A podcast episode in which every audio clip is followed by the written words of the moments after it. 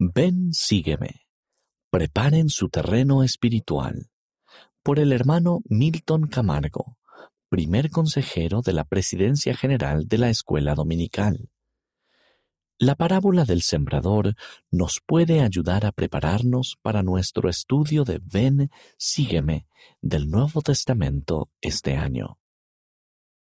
Una de mis parábolas favoritas del Nuevo Testamento es la parábola del sembrador, tal cual se encuentra en Mateo capítulo 13, versículos del 3 al 23. En esta parábola, las maneras en que las personas reciben la palabra, la semilla, se comparan con diferentes tipos de tierra.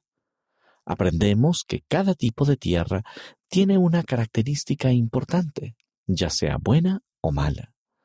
A menudo leemos esta parábola y pensamos que describe la disposición de las personas a aceptar y vivir el Evangelio.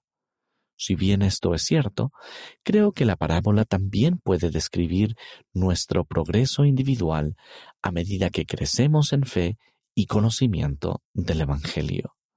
En otras palabras, no estamos estancados perpetuamente en un cierto tipo o nivel de creencia, con fe y esfuerzo, podemos mejorar nuestro terreno espiritual para que produzca mejor fruto. Quisiera analizar esta idea con ustedes porque me ha ayudado a entender esta parábola de una manera más profunda. Creo que al prepararnos para nuestro estudio de Ven sígueme del Nuevo Testamento de este año, repasar la parábola del sembrador puede ayudarnos a preparar el corazón para recibir la verdad del Evangelio. Recibir las semillas del Evangelio. En la parábola aprendemos que conforme el sembrador iba sembrando, algunas semillas cayeron junto al camino y las aves se las comieron. Algunas semillas cayeron en pedregales, brotaron, pero el sol las quemó. Algunas cayeron entre espinos, pero éstos las ahogaron. Algunas cayeron en buena tierra y dieron fruto. El Señor explica, cuando alguno oye la palabra del reino y no la entiende, viene el malo y arrebata lo que fue sembrado en su corazón. Este es el que fue sembrado junto al camino. Y el que fue sembrado en pedregales, este es el que oye la palabra y de inmediato la recibe con gozo. Pero no tiene raíz en sí, sino que es temporal, y cuando viene la aflicción o la persecución por la palabra, enseguida se ofende.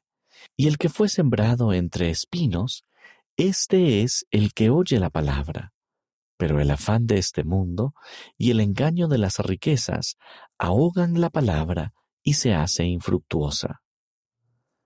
Mas el que fue sembrado en buena tierra, este es el que oye y entiende la palabra, y el que da fruto, y da uno a ciento, y otro a sesenta, y otro a treinta por uno. Fijémonos en cada tipo de tierra y veamos qué se puede hacer para mejorarlo. La tierra junto al camino. El presidente Dallin H. Oaks, primer consejero de la primera presidencia, dijo, Las semillas que cayeron junto al camino no han alcanzado el terreno mortal donde pueden crecer.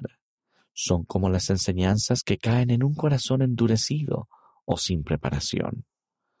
Además, a veces no entendemos lo que escuchamos o leemos en las escrituras porque nuestro corazón no está preparado. Cuando ese sea el caso, ¿qué debemos hacer? Podemos procurar una explicación de aquellos que sí entienden. Podríamos preguntar a los misioneros, a nuestro maestro de la escuela dominical, a nuestro líder del sacerdocio o de organización, a nuestro maestro de seminario o instituto, a quienes nos ministran o a nuestros fieles padres y familiares podemos estudiar los discursos de la conferencia general. En la aplicación Biblioteca del Evangelio se proporcionan muchísimos recursos que pueden ayudarnos a procurar más entendimiento. También debemos orar y pedir más luz a Dios. Si nuestro corazón es sincero y tenemos verdadera intención y fe en Cristo, recibiremos conocimiento acerca de las verdades del Evangelio. El Señor dijo, Pedid y se os dará, buscad y hallaréis, llamad y se os abrirá, porque todo el que pide, recibe, y el que busca, halla, y al que llama, se le abrirá. La tierra en pedregales. Algunas personas escuchan el Evangelio restaurado por medio de los misioneros, sienten el amor de Cristo, asisten a las reuniones de la Iglesia y las disfrutan. Sin embargo, con el tiempo las dificultades de la vida continúan y descubren que la vida no se ha transformado en un flujo interminable de bendiciones, así que su fe disminuye y se alejan. También hay algunas personas que ven los pedregales cuando asisten a una reunión o a una conferencia y se sienten inspirados a hacerlo todo bien desde ese momento. Pero luego, el lunes regresan a sus responsabilidades habituales. Los desafíos en el trabajo siguen siendo difíciles y las tentaciones parecen sumamente atractivas, de modo que su deseo de mejorar espiritualmente disminuye o desaparece. Aprenden por las malas que sin raíces espirituales profundas, que nos sujeten cuando haya viento, que nos alimenten cuando tengamos hambre, o que nos refresquen cuando caliente el sol, podemos perecer espiritualmente. ¿Cómo podemos mejorar un pedregal? Debemos quitar las piedras y hacer más profundas nuestras raíces espirituales. Quitar las piedras puede resultar difícil. Tal vez se requiera crear un ambiente en el que se fomente la fe o podría requerir que entablemos nuevas amistades y nos apartemos de la apariencia de mal.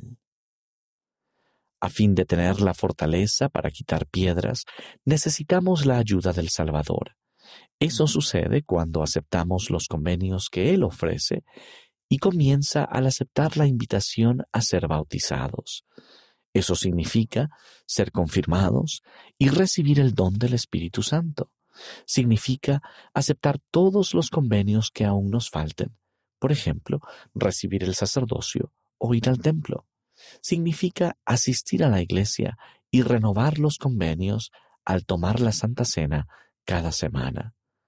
Cuando lleguen las pruebas y tentaciones, podemos aferrarnos a los convenios que hemos hecho con el Señor.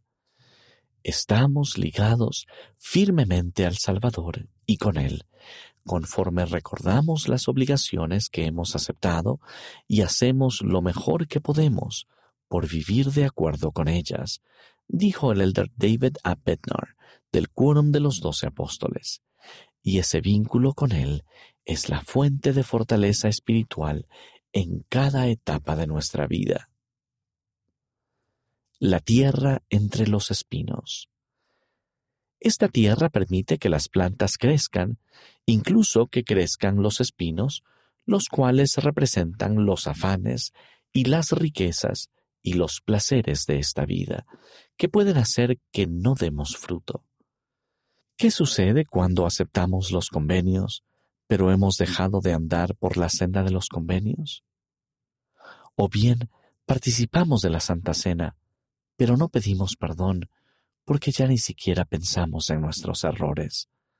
O quizás sí pedimos perdón, pero nos negamos a perdonar a los demás. Aceptamos los convenios del templo, pero no ministramos a los necesitados.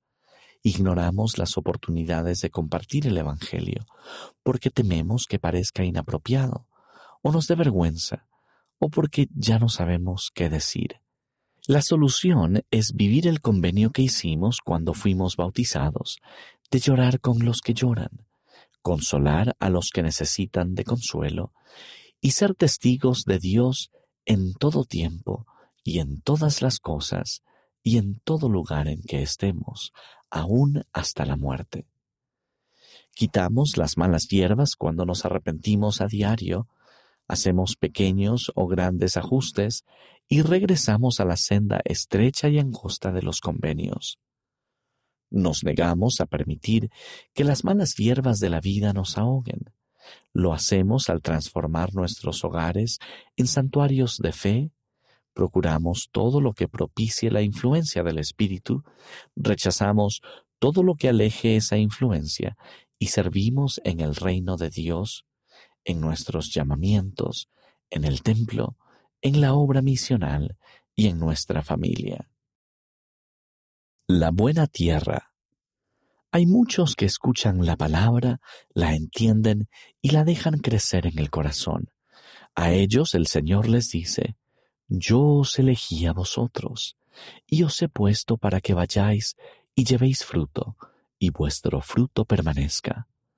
Para esas personas, la respuesta es seguir adelante con fe y perseverar en buenas obras. El presidente Oaks preguntó, ¿Qué hacemos con las enseñanzas del Salvador en nuestra vida? Ruego que este año, al prepararnos para estudiar el Nuevo Testamento, nos acerquemos al Salvador y mejoremos nuestra tierra espiritual a fin de que podamos recibir la palabra.